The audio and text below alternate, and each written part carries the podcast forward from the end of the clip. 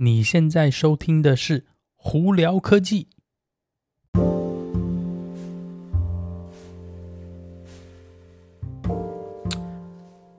嗨，各位观众朋友们，大家好，我是胡老板，欢迎来到今天的《胡聊科技》。今天美国洛杉矶时间二月二十七号星期一了。哦，我们这个周末真的是。好恐怖哦！呃，如果有个我 IG 的朋友们呢，有可能有看到我们这几这将近一个礼拜一基本上一直都在下雨，而且是下大雨，而且呢气温温度非常非常冷哦，平均的早上温度大概都不到摄氏十度，大概平均都在五六度左右哦。那周末的时候，尤其礼拜六呢，更离谱是，哇，基本上一天可以下好几次的。冰雹，甚至有一些南加州地方都有已经那个轻微的飘雪哦。对，没听过下雪哦，真是非常非常冷哦。所以在南加州的朋友们真的是这几天要特别注意保暖哦。雨还没下完哦，所以还会继续。好，那今天有哪些新闻跟大家分享呢？我们在聊电动车新闻之前呢，先来聊聊一些科技新闻吧。首先，苹果哦，最近这几天有一些新的传闻，是苹果再下来的下一款新的那个 iPhone SE 第四代呢。可能是六点一寸的 OLED 屏幕了，然后可能是指纹辨识应该会没有，可能会直接变成 Face ID 哦。然后呢，里头可能会搭载他们自家产的这个五 G 的这个数据，呃，应该是路由器，应该这样讲吧，对不对？Modem，对不对？Yeah。然后呢，那个。呃，这个东西我觉得可能很多朋友就说：“哎呀，那个指纹辨识我要离开了。”然后，呃，简单来说，这个第四代的 SE 应该就是比较算是早期的，比方说 iPhone 十三的基本款、十四基本款的这个设计哦。呃，那当然呢，指纹辨识会不会在苹果的产品里头再次出现呢？非常有可能，因为目前的判断是可能会有，就是荧幕下的那个指纹辨识哦，只是什么时候呢？不是很确定哦。好，我们再来聊聊 YouTube。YouTube 呢，呃，最近呢会要慢慢陆续开放两个新功能。首先，第一个是在影片里头呢，让你上传另一个那个应该算是音轨哦。这样子的话，你可以用不同的语言，也就是他们希望说在扩张、扩扩张啦，应该是这个每个创作者的这个。呃，在其他国家的曝光率，呃，当然啦，呃，以现阶段来讲呢，CC 字幕已经有自动翻译了嘛。那他们希望是说，你如果想要针对其他不同语言的话，你有一个新的语言的这个音轨的话，诶，那不同语言国家的人只要换到那个音轨，他们就可以听得懂，而不是只是纯粹是用看的，那去那个了解你的影片。所以我觉得这功能蛮不错。那再来呢，YouTube 还要进攻。Podcast 对，它会是一个新的在 YouTube 音乐的一个功能哦。呃，目前呢，我们还没有确定说什么时候会开放，但是陆陆续续会在 YouTube 的这个 Studio 它的 App 里头呢发现，呃，这个功能，并且呢会让你可以增加你的 RSS feed 在里头。只不过呢，有一个东西，我个人看到是觉得比较怪怪的，说它是说在它的 Podcast 里头他们会掺杂，就是掺掺杂这个广告。那当然了，广告收益应该是会跟你分享，只不过。Podcast 本身就是并没有特别刻意是让大家，就是算是平台去参差广告。那突然一下，呃，对大家来说听 Podcast 是免费的东西里头增加了广告，那是不是会大家就会开始不太想用它呢？因为我个人会觉得说，如果听到就是就是非应该是非那个广广播者吧，创作者的那个。广告的时候呢，等于是说平台在另外加广告嘛，那我可能就会偏向说，那我干脆只用 Apple Podcast 去听就好了，因为它没有多余的广告嘛。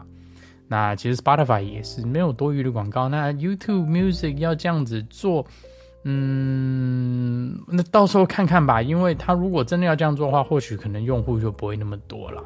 呃，但这个东西也很难讲，到时候就看喽。好。那我们再聊聊特斯拉的跟其他电动车的新闻哦。呃，特斯拉呢，最近这几天呢，在美国这边呢，已经开始陆陆续续在他们的超超充站的的那个充电桩上头增加他们一个英文叫做 Magic Dock 的东西哦。那这个是什么呢？基本上它是一个转接头，是增加了 TPC 接头到 CCS 接头的这个一个转接头。那这个转接头呢，系统很特别，是呃正常的那个特斯拉的那个用户呢。停车要充电的时候，它呢，你拔下来之后，它是 TPC 接头。但是你如果是非特斯拉用户呢，已经今天到了以后呢，你第一步呢，你要先去扫描一个 QR code，扫描完这个 QR code，你开通了这个充电桩以后呢，你的 TPC 接头上会就会。卡着一个你拿不下来的 CCS 接头，这样子你就可以直接插到你的这个 CCS 接头的车上去充电了。诶，我觉得这东西蛮特别的。这样的话，其实解决了就是说你要去在什么全部的每个充电桩去加工啊，去怎么去把接转接那接头改变掉哦。呃，它现在变成说是同一个充电桩呢，你可以特斯拉的车主也可以用。就是 TPC 接头的，你也可以 CCS 的车主也可以用。那这个就表示说，未来呢，陆陆续续呢，特斯拉一定就会开放它的超充站给其他品牌车子用。我觉得这是一件好事。但是坏处是，就是表示说，哎、可能以后充充电排队的时间就会开始增加了。啊，那在那个。特斯拉德国那边的那个柏林工厂呢，哎哎，他们达到了一个不错的里程碑哦。他们现在呢，每一个星期可以生产四千台的 Model Y 哦。这个主要这个产量，也就是越来越多要提供欧洲那边，并且台湾也是啊。台湾的目前的 Model Y 其实是从德国运过去的。欧洲这个德国工厂产量到达四千的话，也就是在一个月大概是一万六千台车，其实蛮好的。那陆陆续续呢，那个其他欧洲国家还有。那个还没有拿到 Model Y 的国家呢，应该也会有开始有呃车子运过去了。所以呢，呃，电动车发展不管怎么样，一定都是对未来是好事情啊。那我自己个人也觉得，电动车越多呢，空气越清晰。诶，大家今天有没有觉得，或许也是因为这样子，我们的那个冬天开始陆陆续续回到比较正常中天冬天天气哦，也说不定啊、好，那再来呢，聊聊另外一个。这个是跟富士康有关系的这个电动车新闻哦，呃，在美国这边，Lordstown Motors 呢，也就是呃，他们是有跟那个富士康合作呢，有一个工厂在这边要生产所谓的这 Endurance 的皮卡车，那个卡车哦。那那个他们一月份已经开始交车，目前呢到一月三号为止呢，目前交了二十三台，对，你没听错，二十三台车子哦。那在这里头呢。已经有十九台要被召回了，碰到什么问题呢？是呃会断电，导致你车子无法行使用哦。这皮卡真怪怪的，所以呢，他们现阶段呢是有把那个工厂有停止，并且要去应该算是检查，并且去找出问题的原因，这样子避免就是大量生产以后呢开始碰到这个大问题哦。呃，那 Endurance 这皮卡车呢，大家可能比较少听到哦，就是它其实就是红海富士康的这个呃电动车平台的它那个代工厂这样出来的。目前他们是帮 Lordstown Motor 呢在代工这个呃电动车电动皮卡车哦。那这个车子的规格呢，简单的跟大家讲一下，是大概四百四十匹马力哦，四轮传动的。那它这个马达比较特别，是它是把马达呃坐在轮拱就轮框里面哦。这个是蛮特别的一个设计哦。电池大小呢，一百零九 k 瓦小时的电池哦。那最高呢，超充速度到一百五十 k 瓦。那个在美国这边的 EPA 的测试的续航力呢，嗯，一百九十三。对，你没听错，一百九十三，不到两百，其实蛮费电的。那目前呢，他们卖了二十三台车，那十九台要被召回哦。呃，那当然是我是希望他们成功了，但是这个就一再就表示说，其实电动车的这个。呃，生产制造过程呢，并没有大家想的那么简单，所以很多工厂哦，他们也好，还有比方说 Rivian 啊，甚至还有 Lucid Motors 呢，其实都碰到了同样的问题哦，产量一直上不来。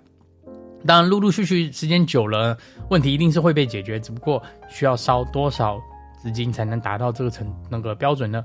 我们大家就拭目以待啦。好了，那今天就跟大家分享到这里。大家如果有什么问题的话，欢迎经过 Anchor IG 或 Facebook 发简讯给我。有机会可以到 Clubhouse 上头来跟我们聊聊天哦。那有看 YouTube 的朋友们，记得在 YouTube 上头搜寻胡老板，就可以找到我的频道啦。